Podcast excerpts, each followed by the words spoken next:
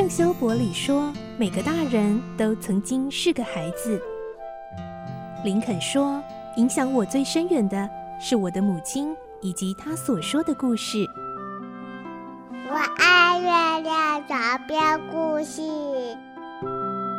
晚安，月亮床边故事。小青姐姐邀请每一位大孩子、小孩子一起听故事，不管多忙，也要和你一起听故事。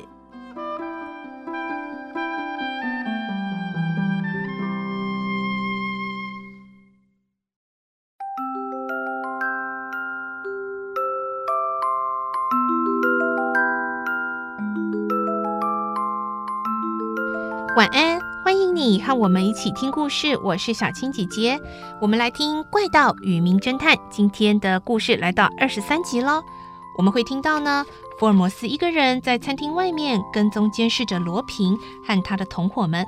这时候，葛尼玛探长出现了，一起加入监视罗平的行列。而罗平一离开，葛尼玛探长就不顾一切追了上去。他们后来还发现了。疑似是罗平的基地哟，来听今天的故事，《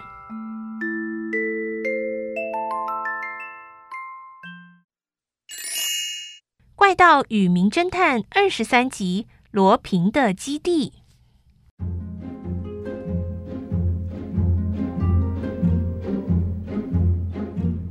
三十分钟过去了，福尔摩斯一直监视着餐厅里的顾客们。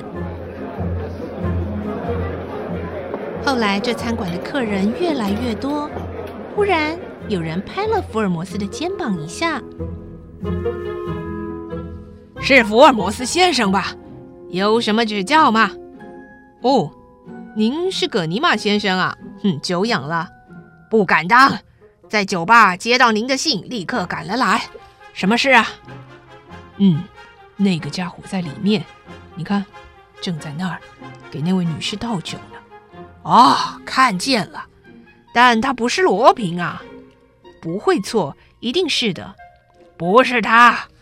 不过，哎，还真有点像。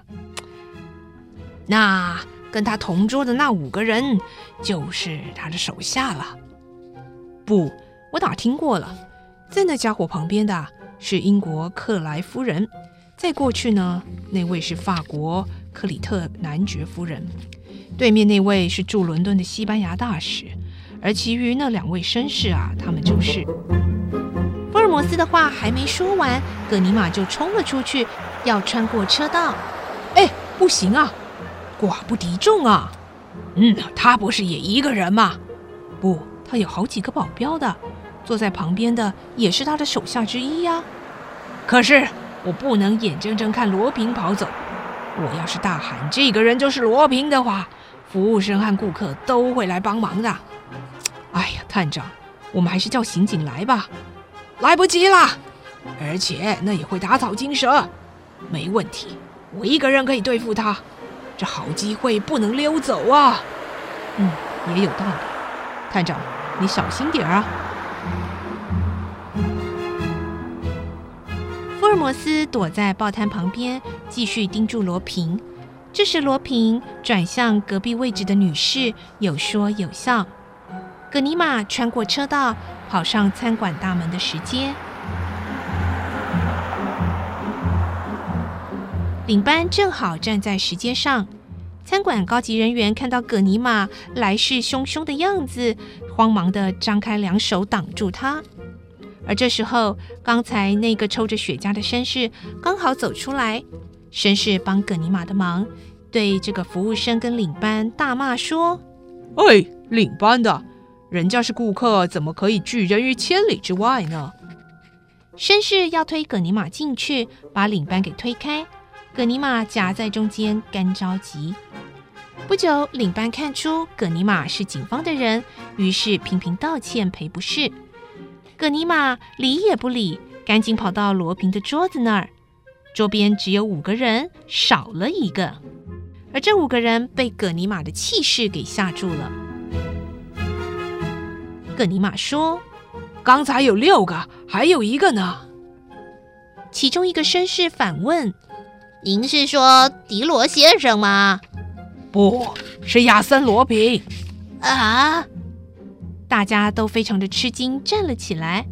一个服务生说：“另外那一位上二楼去了。”葛尼玛马上追上二楼，那儿是雅座，有一道小门通往大路，但是座位已经空无一人。可恶，迟了一步，又让他给溜了。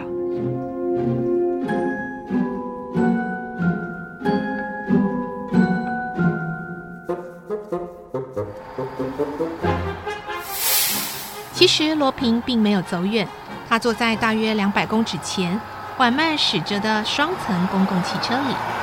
汽车的门有两个彪形大汉在聊天，上层有两个老头子在打瞌睡。谁都没有料到，这老头子就是福尔摩斯。不知道他什么时候搭上车的。公共汽车到了终点。福尔摩斯一边从上层下来，一边探头看下层，恰巧听见罗平向保护他下车的两个手下低声说：“在爱德华广场。”福尔摩斯稍微想了一下，打定主意，决心跟踪他那两个手下。罗平叫了计程车走掉，他竟然也没有追上去。两个人走向爱德华广场。然后又弯进了一条人烟稀少的小巷，他们停在一间两层楼的楼房，然后按了门铃。福尔摩斯躲在街角，看着他们走进去。门牌写着“下古兰街四十号”。过了一会儿，有人从一楼的窗户探出头来，放下了防盗板，接着小窗户亮了。大概是里面开了电灯的原因。又过了十分钟，有一个人按了一下门铃，门开了，那个人也进去了。接着又来一个。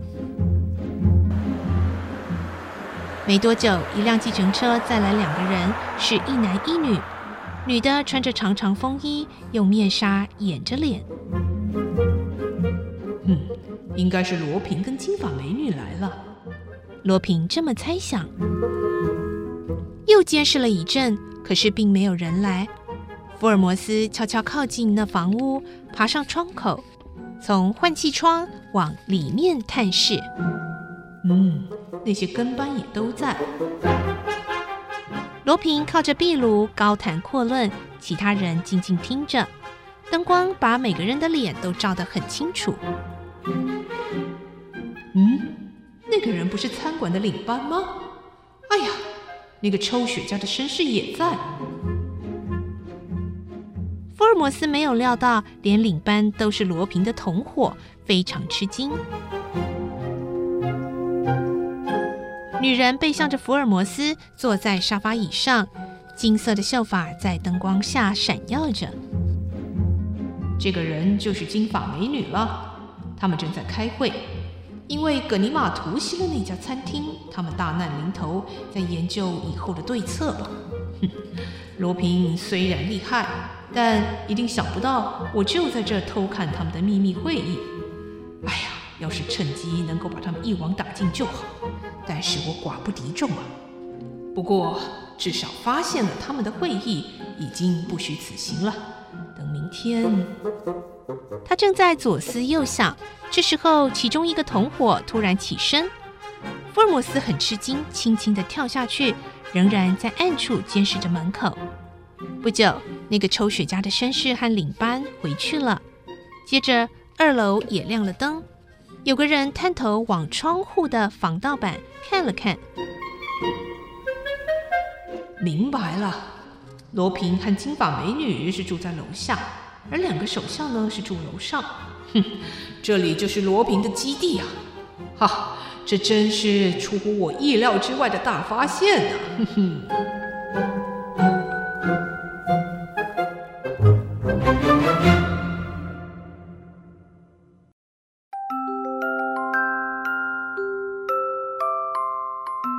哇，福尔摩斯发现了罗平的基地耶，而且是一个人发现的哦，真不愧是名侦探福尔摩斯呢。不过呢，明天的故事当中，我们就会来听到喽。福尔摩斯的大发现好像好像有点乌龙哎，到底是发生了什么事呢？明天再继续来听《怪盗与名侦探》的故事。我是小青姐姐，祝你有个好梦，晚安，拜拜。小朋友要睡觉了，晚安。